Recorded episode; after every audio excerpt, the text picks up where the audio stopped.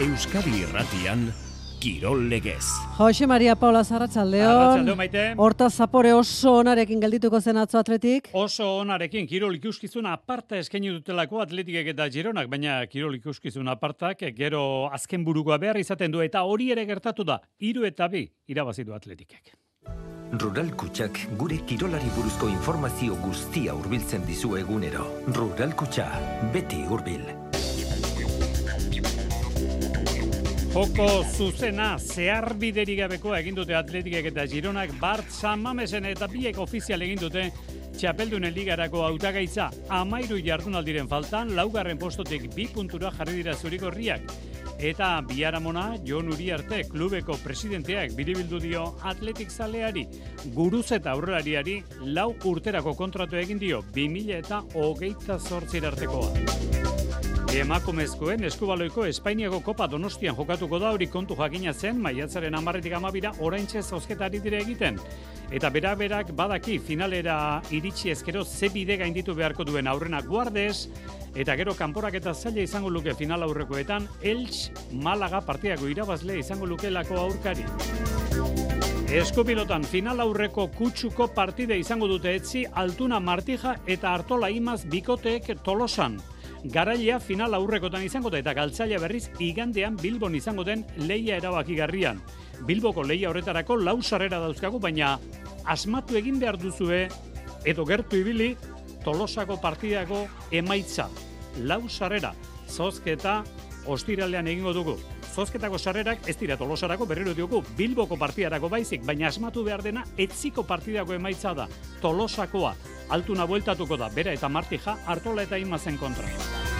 Ziklismoan erlojoren aurkako saioa gaur emire herrietako turra guzi World Tour ibilbidean demoraldeko irugarren lasterketa Brandon McNulty estatu batuarra eta emire iztaldekoak sailkapenean buruan dira.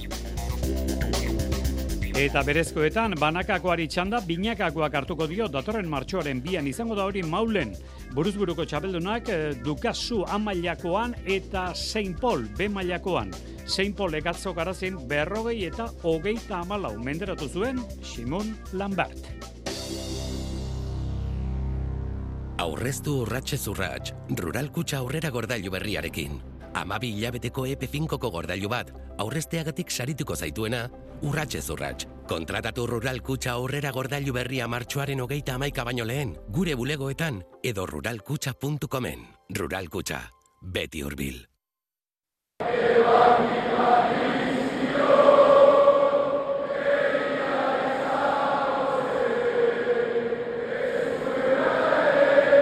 Ongi etorri entzuleo garratxaldeon, samamez duzue Bart gaueko amaikak pasata atletik egiru eta bi mendean hartu berri du Girona, samamesen ahmailetan zalea kantuan, entzuten duzue, jokalaria zelaian, elkarri helduta kantuan hauek ere. Egia esan zirragaragarria izan da, hasi eta buka Espainiako ligan, hogeita bosgarren jardunaldiaren amaieran, Euskaldunek eta Kataluniarrek Bart jokatu duten partida. Joko zuzenarekin, zeharbide eta alperrikako paserik gabe, ikuskizun bikaina burutu dute atletikek eta Gironak. Bueno, bauxe duzue laburpena, aritz gailaztegi. Atletikek eta Gironak ez dute kale egin. Euren gandik espero genuena eskaini digute San Mamesen. Katedralera gerturatu diren berro eta semia zalek ez dute aspertzeko betarik izan. Hasi eta amaitu, denetarik izan du neurketak. Jokoa, akatsak, aukerak, emozioa, Eta golak atletikek presio itogarria eta trantzizio askarrak baliatu ditu garaipenaren bidean jartzeko aurrean zuen gironak berriz, joko landu, fin eta hausarta. Neurketa berengerren golarekin hasi da, eskerkada bikaina, Nafarrarena golorrek, patxade mandio atletiki eta Nagusi izan da lehen zatian, baina azken metroetan hartutako erabaki okerrek ez diote taldeari abantaian ditzeko aukerarik eman. Tarteka hori bai, gironak ere, erakutsi du zer egiteko kapaz den. Bigarren zatiaren hasieran gauzak aldatu egin dira Txigankofek banakoa egin du aldagelatik irten berritan eta hartutako kolpeak min ikaragarria eman dio talde zurigorriari. Leoien minuturik eskasenetan etorri dira atletiken beste bigolak. Berengerrek eta Iñaki Williamsek bideratuta utzi dute leia edo itxura hori zeukan behintzat. Atletikek leia erabakitzeko aukera garbiak izan ditu, barkatu egin du eta ordaintzar egonda. Erik Garziak partidan sartu du Girona geldikako jokaldi batean eta azken ordu laurden luzean gertu izan du berdinketa. Azkenean, talde zurigorriak atletikek iru, gironak bi ikuskizun ederra zanmamezen eta atletikek beste urrats sendo bat eman du Europara bidean. Nabarmendu da zelai erdi horretan beste behin Beñat Prados hogeita urteko iruñarra. Hau du lehen denboraldia atletiken gezurra dirudi. Pradosek garaipen premian ikusten zuen bere taldea, baina premiak harin xamurtzen dira San Mamesek eragiten duen aldeko aizearekin prados. Oso garrantzitsua zen e, hemen San Mamesen e, iru puntuak e, ateratzea, e, Girona e, talde oso, oso potentea da, eta eta bueno, oso posik e, atletik zalei e, puntuak e, etxan geratu direlako, eta eta bueno, segi behar dugu horrela. Urrengo partida atletikek Sevillan izango du, datorren igande arratsaldeko laurak eta laurdean beti zen kontra, eta gaur partidorren biaramonean atletikek iru Gironak bi, atletikeko presidenteak guruzetari kontratoa berretitu 2000 eta hogeita zortzira artekoa egin diote donostiarari beste lau urterako kontratoa. Guruzetak demoraldi honetan hogeita sei partida jokatu ditu. Gaur egun ohikoa da, kirol elkarteek, e, futbol taldeek, dena delakoek bideoak egitea. Bueno, ba, bideo bat egin du atletikek sarean eskegita dauka, berrogeita marba segundoko iraupena, eta bere ibilbideko elastiko guztiekin ageri da guruzetak. Guk, hasierakoa, antiguoko eta buka eraldekoa atletik elkartu ditugu bideoaren minutu erdiko zati honetan. Nire ametsa antiguokon hasi zen, sortzi urte nituela. Nire bidaiaren abia puntua. Lehenengo aldagela, lehen golak. Kaete maian Baskoniara iritzi nintzen, nire bigarren klubera. Bertan, jokatu nuen lehen aldiz aurrelari postuan. Atletikek nigan konfiantza izan zuen berriro. Hemen nago eta hemen geratzen naiz. Beste donostiaraskok egin duten bezala. Berillotik samamesera. Tartean talde gehiago baziren, baina eh, lotu egin ditugu hasierakoak eta bukaerakoak kontratua beste lau urterako beraz guruzetak atletiken. Eta nazioarteko futbolean gaur notizia da txapeldunen liga berriz ere mentxe daukagula azken zortzirenetako. Joaneko lau partida falta dira gaur bi bederatzietan PSV Borussia Dortmund eta Milango Inter Atletico Madrid. Eta bihar beste biak Oporto Arsenal eta Napoli Barcelona. Eta nazioarteko futbolean gaur dolu ere bai aski jokala futbolari ezaguna liga txapelketa askotan ibilitakoa. Garai bateko futbolzaleok beti aldarean izango dugun ezkerregaleko ilegorria. Andreas Breme. Bapatean hilda gaur, irurogeita iru urte zituen jokalari alemaniarrak eta behar bada bideo zarretan eta jendeak ikusiko zuen munduko futbol txapelketako finalean, Italia laurogeita amarreko finalean, Alemaniaren garaipeneko gola penaltiz berak sartu zuen eskuin hankarekin jota, naiz eta bera ezker itxua izan erabatekoa. Gugan bego, Andreas Breme, irurogeita irurterekin hilda. Arratzaleko ordu biak hogei minutu gutxi eta postontzian emire herrietatik eskutitza jasotoko. Xabier Usabiagak behar du. Horren egile, Arratxaldeon Xabier? Arratxaldeon, Xamari. Erlojaren kontrako saio bat batzen ikusi du zerbait, Brandon Magnulti irabazi aldu azkenean, bera garaitu, bera garaitu alditu beste guztiak, Xabier? Berak irabazitu, berak irabazitu eta denboraldiko hirugarren garaipena da, berarentzat denboraldi hasi da indartxo egin du Valentzian eta Pari gogorna eta gero salkapen nagusia berak eraman zituen eta garai baten errojoren kontrako saioan izan zituen eta inoiz ahaztu ez zituen bertuteak erakutsi ditu izan ere txirrendularia oso gazterik zela junior mailan munduko txapeldun izan zen errojoren kontrako saioan gero geite hiru urte zazpikoetan bigarren eta hirugarren ere bai eta lehen urtean elite mailan laugarren postuan sailkatu zen. Baina gaurko honetan eta itzuli horretan ez eben epoelez gana, ez Starlin munduko espezialistarik onak ez dira bertan, eta horren bestez garaipena beraren izan da, eta UA eta aldeak sekulako erakustaldi eman du. Lehen ere itzuli horretan garaipen gehien lortuako taldea bera da, etxekoa, eta gaurko honetan zortzigarren etapa garaipena lortu dute, bigarren postuan, jai behin zelkatu baita bi segundura, eta irugarren Michael Berg lau segundura. Erlojoaren kontrako saio oso azkarra izan da, guztiz laua, ia berrogeita malau kilometro orduko abiadurarekin lortu du garaipena, eta pentsa Fosek, Tobias Fos, Norvegiarra, munduko txapeldun izan dako txirrendulariak, irurogeita zortzi hortzeko platera, erabili du, baina lata guztiz ere magnalti azkarragoa izan da. Pelio Bilbao bikain, salkapen nagusia lehiatzeko txirrendulen artean ondoen txoen kokatu den gizona da, zortzigaren postuen salkatu den merezi segundura, eta beste bi euskaldunak. Hogeita bosgarren postuan Oskar Rodríguez, hogeita amasei segundura, debutaria Markel Beloki, hogeita malaguarren, berrogeita bostera. Datu bat egintzat deigarria eta egunen batean sakonduko dugu. Irurogeita, ez dakit ondo entzun dudan, irurogeita sortzi, sortzi hortzeko platera. Mugitu egin behar da. Zalantzarik gabe, errepideko proba batean, Jose Mari, Bai. inoiz erabili den platerarik handia. Itxi gabe gelditu naiz egia esan, e, irurogei, hortik zerbait entzunak nituen, irurogeita sortzi errepidean, benetan notizia da. Tobias Fosak esan duzu, ez da? Tobias Fosek, algarben, Renko Benepolek erlojoaren kontrako saioa irabazi zuenean, irurogeita biko erabili zuela albiste izan zen, gaur irurogeita zortzikoa erabili du ibilbidea. Hortik atera kontuak, zeinen laua izan den, eta erlojoaren kontrakoa zeinen, zeinen laburra, dozena bat kilometro baino ez ditu izan eta. Eskerrik asko, basa arratsaldona, Xavier.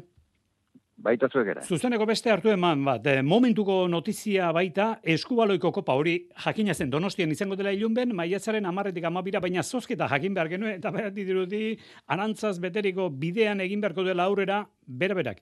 Jo dezagun zozketa izan den ingurumari horretara, arratsaldeon maitan horbieta. Arratxaldeon, Jose Mari. Ez da bide erraxa. Lehenengoa gainditu beharko da, eta gero pentsa ze, ze final aurreko izango luken, ez da? Hori da, hori da esango dugu final laurdenetan guardez egokitu zaiola superamara bera-berari, oroitzapen e, gaziak egartzen dituen eh, taldea da, kopa hemen donostian azkenekoz 2008an jokatu zen, eta hain zuzen ere guardeze kanporatu zuen final aurrekoetan, bera-bera, orain kanporaketa bat lehenago final laurdenetan egokitu zaio, eta hori gainditzen duenak final aurrekoetan basuk esan duzue, ez du kontrario xamurrik izango, Elx eta Malagak neurtuko baitituzte indarrak bera-berako kapitaina dauko gurekin, Alba Menendez, kaixo Arratsaldeon. Kaixo, arratsaldeon. Bueno, ez da adarrik erosoena tokatu, eh? Ez da, ez da xamurra. Ez, baina, bueno, nik uste edozen aurkari etzala erresa izango. E, gauden aurkariak ikusitan, nik uste denboraldian, minimo puntu bat galdu degula ezikeldaren aurka, eta han baien etxean partidu oso zaila esan zen, orduan, bueno, e, guarde ez tokatu zaigu, baina dozein aurkari to tokatuta ere, e, nik uste ez ginala gustora egongo. Ekitaldi hau egungo txapeldun gisa jokatuko duzue, baina aipatu dugu Donostian jokatu zen hartan ezin izan zen duten finalerako txartela jokatu. Etxean jokatzea abantaila da edo presio gehigarri bat. Ba, esan ez dakitzer erantzun. E, jokalariak beti nahi dugu olako txapelketak etxean jolaztea. Egia da azkenean etxean egon da agian publiko urdin asko atzean ikusita, ba, urduritasun gehiago sartzen zaigula piztan gauden bitartean. Baina, bueno, nik uste ikasi genuela bain dela bi urteko kopa, kopataz, eta nik uste, ba, bueno, behintzat hori ikasita, behintzat finalera iristeko aukerak izango ditugula. Bueno, horren aurretik liga dago, larun batean e, gaskan lakazaren kontra jokatuko duzu. Estu daude kontuak horten, eh? liga titulorako borrokan. Oso ez du, sorteoan esan den bezala nik uste azken urte hauetako liga ez duena. E, ez dakiz bat ekipo gaude orgoian puntu baten aldera, eta nik uste azken partidora arte ez dela, ez dela jakingo e, liga regularreko txapelduna. Bueno, basegin dartxo alba, mila esker. Bai, mila esker. Bueno, aipatu ditugu adar batean egokitu diren kanporak eta Jose Mari esango dugu beste adarrean, final laurdenetan, Granollers, Elda Prestigio eta Porriño Valladolid izango direla aurrez aurre arituko diren taldeak, zuk esan dituzu datak, maiatzaren amarretik amabira, ilunbearenan izango da zita. Bika, maitane, eskerrik asko, gero arte. Gero arte. Lan erditan, arratsaldeko ordu biak laurden gutxi. Pilotari lehiatila bazabaldu behar diogu eskupilotan, berezkoen B mailako buruzburuko finala jokatu zelako atzo, Jensen Paul eta Simon Lamberten artean garazin. Berrogei eta hogeita malau, John San Paul izan da urten B mailan txapeldun. Banakien Simonen aurkarituz ez zela partida egisa izanen, beraz txatu naiz nire jokoa plantan ematen, eta banakien pilota bat erdian utziz, berak ezkin motzarekin ara xarearen bidez puntuak bukatuko zituela, beraz entxatu naiz beti ezker tinkatzea eta aski urgun ustea, eta hori zen helburua pixkat mugiaraztea eta aski urgun ustea, gero pilotak erdinan nitolarik segidan bukatzeko. Bueno, ba, dezagun gaia sakontze aldera, Ipar Euskal Herrira, gurekin dugu, olatzi doate, aste arteroko oiturari eutxiz, arratsaldeon olatz. Bai, atxaldeon deneri. E, izaten da, e, behar badak geuko ohitura badaukagu, Espainiako futbol ligan esateko e, Kadiz edo Alabez, hauek talde igogailuak dira, igo jetxe, oraintxe goran, oraintxe beran. Uste dut, Saint Paul pilotan igogailu badela, ez da? Bai, momentu hontan bai, baina gaztea da, eta ari da nire ustez hor, ba, pasai, pasai hortan, eta adibide atzoko finala, eh? Simulan behar, ja, esperientziazko pilotaria, nire ustez Simulan behar, ja, gainbera ari da, eh? bere urte obrenak pasa ditu, eta Jon Zenpol alderantziz, eta irabazi dio, B mailako txapeldun, ez da lehen aldia B mailako txapeldun dela Jon Zenpol, bigarrena, beraz, e, ba hor dago nire ustez, lehen maila eta bigarren maila artean, e, gora berake egiten, baina ikasten ari da, ez da aspaldi ere berezkoetara pasadela, ikasten ari da, eta bere ustez, bere ondoko urteak lehen mailan izango ditu, baina momentu untan, egia da, ba, simulan behar irabazteko gai da, baina behar da ez da, ba, lau oberenekin e, lehiatzekotan, adibidez, Dukazu, Laralde, Sánchez eta Hospitalekin lehiatzeko, behar da, justu samarre izango da momentu untan, baina ikasiko du, eh, laro eta netortzikoa da, ez dakit kalkuluak nola diren, Hogeita sei. da oraindik. Hogeita sei. Hogeita beraz, Hogeita sei. eh, oraindik, eh, ja, daten urteetan, ba, goitzi joango den pilotari bat dela, ikasten ari da, eta emeki emeki, oberenekin lehiatuko dela, seguru, seguru naiz hortan. Bueno, gure aurreko esango luketen bezala, adin honean da, baina e, gazteagoa izan da, hau ere, egia da, hogeita sei urte. Bueno, azparnen, xareko masterra dugu, eta beraz hor dira onenak, ez da? Bai, ja nik uste laugarren edizioa dutela, ordan txapelketatik eh, kanpo antolatzen den eh, lehiaketa bada, eta azparnen jo- jokatuko. Sarea ez da, modalitate bat asko ezagutzen duguna, baina behin ikusita, hala ere, eh, harrapatzen duen modalitate bada, zeren eh, trinketan jokatzen da, abiadura hondiko eh, jokoa da, bi eskuekin jokatzen da, eh, bon, balio du ikustea, eta pixka bat hori da helburua, ez? E, sarea pu- publiko zabalari irakustea, eta larumat hontan hasiko da, orduan, oberenak e, lehiatuko dira, erraten aldugu munduko oberenak, baina ba, ez du balio ere ez eta sarea ez da jokatzen leku askotan, bereziki Ipar Euskal Herrian, Ego Euskal Herrian ere pixka bat, eta Argentinan pixka bat, Mexikon pixka bat, baina oberenak hemen daude, hor izango dira sareko masterra horietan, eta ba, nahi duenak sarea ikusi, helduten larun batetik goiti, ogoita lautik goiti, egunero egunero izango dira bi edo hiru partidu azparneko, azparneko berria trenketean, sartzea urridik izanen da, beraz, eh, orotara nik uste eh, zortzi bikote dira, beraz, amasei pilotari, sartzea aurretik izango da, eta gero final erdiak eta finalak eh, ondoko eh, ostiral eta larun batean izango dira, erren baita martxoaren bat eta lehenean, ba, sarea ez dutenek ezagutzen eta hor zerbait berri ikusi nahi dutenek aukera paregara dute. Han inguruan da, gainera, ogerezpan naiz, e, dospiren ostatua ere, azparnen, ez da? Bueno, ba, berria. Espeletan, espeletan. Ezpeletan hori da, hori da, hori da, nahaztu egin dit, bai, bai. ezpeletan, pipergunean da, da pipergunean da, dospiren hori da. Bueno, e, tarte laburbana, miarritzi eta baionari, e, miarritzek azken horreko postuan segitzen duela, ez da? Bai, naiz, naiz eta irabazi- zuluan dagoela. Bai, bai. Bai, bai, irabazi beharra zuen absolutuki eta irabazi du ongi, guanen kontra, konfiantza emateko adina, ikusi behar da, orain partidu berriz eh, zaila du, kolonieren etxan jokatzen du aste buruntan, ostiralean izanen da partida zazpiterritan, eta zerran, ba, Kolombia hor erritxutan dela, baina Beo, ba, pundu premian dela, orduan e, ea eh, joan den asteko partidak aski konfiantza eman dion gutxien zerbait ekartzeko koloniotik, garai, garaipena ongilitzateke, orain e, egiarrateko angulemekin eh, berdindua da, e, beo, oita pundurekin daude, balantz dago amairuaren e, oita emeretzi pundurekin, eta besteak pixka bat urrunago, azken biak dira, e, arriskuan, azkena zuzenki eh, jautsiko dena, eta azkena intzinekoa kanporaketa jokatuko duena, beraz, e, bon, ikusi behar da horre, ea gai diren miarriztarrek orain ba, pumpe bat ea azken sprint hau eh, emateko, pumpe bat goitzi emateko, eta etxeko partidak irabaztea eta kanpotik puntu batzuk hartzea, besteak ere ez daude ongi erramezela angulem eta guan ez daude ongi, balantz ere ez da, ez da ongi ere, ez, eh, krisi gara dituzte horiek ere, beraz miarritzek behar orain eh, baliatu puntu, puntu bila joateko, hori miarritzen dako. Eta baiona, e, topa malauean, ba beti astero gauza garratzen dugu, joan den aste buruan berriz ere irabazi, etxean, e, Clermonten kontra, ongi irabazi, baina e, beti berdin, etxeko lanak e, ongi egin eta kanpoan ere beharko da zerbait ekarri, larun batuntan e, jokatzen du Montpellieren etxean, orduan Montpellier azkena intzinekoa da, baina nola arrango dut hori, azkena intzineko faltsu bat erranen dut, gaur egun aurkari zuzena, eh? hortan ez dut erik, aurkari zuzena, handik eh, han irabaztea urratxo bat izango litzateke, baina kasu Montpellier topa malaueko izena handi bada, egia da lehen ustut eh, behatzi partitatik lehen zortziak galdu zituztela, beraz horrek segidan zulora bota zuen Montpellier, baina azken aldi honetan goitia dira berriz, konfiantzan ari da, eta adibidea da, joan larun batean eh, Gazimetron Parisen irabazi zutela, berrogoi puntu sartuz, beraz konfiantzan daude, zaila izango da baionaren dako, eta ba, zinez ona han garaipena ekartzea,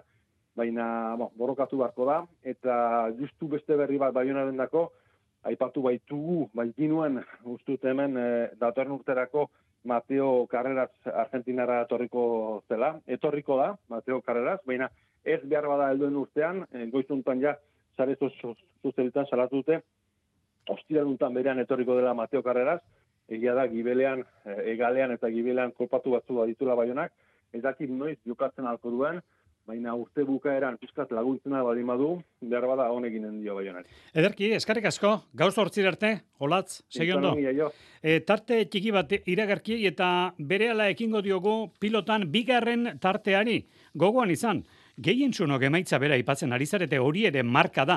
Lau sarrera dauzkagula datorren igandean Bilbon jokatuko den partiarako, baina larun bateko partiako emaitza asmatu behar da. Eta gehienek zer diozue, bueno, ba, gehienek ari zarete esaten, altunak eta martijako gehi bi, hartolak eta imazek amasei. Gehienek emaitza hori aipatu duzue. Lau sarrera zozketatuko dugu ditugu ostiralean iganderako. Autoen taller normal batean autoa tailerrera eraman behar duzu. Normala. Eta konpondutakoan berriz jaso behar duzu. Normala. Iruñean, zure enpresan jasotzen dugu eta doan eta garbi eramaten dizugu zuk esaten diguzun tokira. Normala, ezta? Edo agian ezain beste. Neumatiko ziruña. Auto simplifikatuaren mekanika. Eta orain gainera. Bertako Txapela, eskolariak, bertakoak dira. Gureak, bertako bezala, igogailuen mantentzelan zerbitzua eskaintzen duen bertako enpresa. Bertako pertsonei lana eman eta bertako kausa sozialak babesten dituena. Aurrekontu eskatu eta satos bertakora. Bertako, liderrak zuri esker. Bertako Hobeto egoteko denek ez dute gauza bera behar. Egin aldu dana ja egiten ari naiz nolabait kostatu izan zaite, eh? Nik lan piko hiek ez izatea. Oso argi dut gainera. Nik denbora eskatuko nuke. Nik idazkari bat. Esan behar nun pertsona. Eta zuk, zer behar duzu, hobeto egoteko? Maialen oterminekin, hobeto kalte. Kirol legez. Euskadi Irratia. Ba hemen gara azken txampan aurren aurrena baikoko atzelari batekarri behar dizuegu. Hau, B serian, promez, promozio mailako txapelketan, final aurrekoetarako klasifikatuta dago. Tolosakoa da, atzelaria, Martxel iztu eta gazte orain gogoi urte. Martxel, Arratxaldeon. Arratxaldeon, bai. Zer moduz doa, bizitza hori. Orain urte terdi izan zirinen gurekin, zuk, e, duela 2008 biko azaroan debutatu zen ez da? Martxel? Bai, hori da. Ja urte eta gutxi debutatu nula eta ba urte hau ba nahiko ondo junda bai. Ikasten segitzen duzu, zuzen bideo okerrezpa naiz, hori dena normal ez da, Martxel?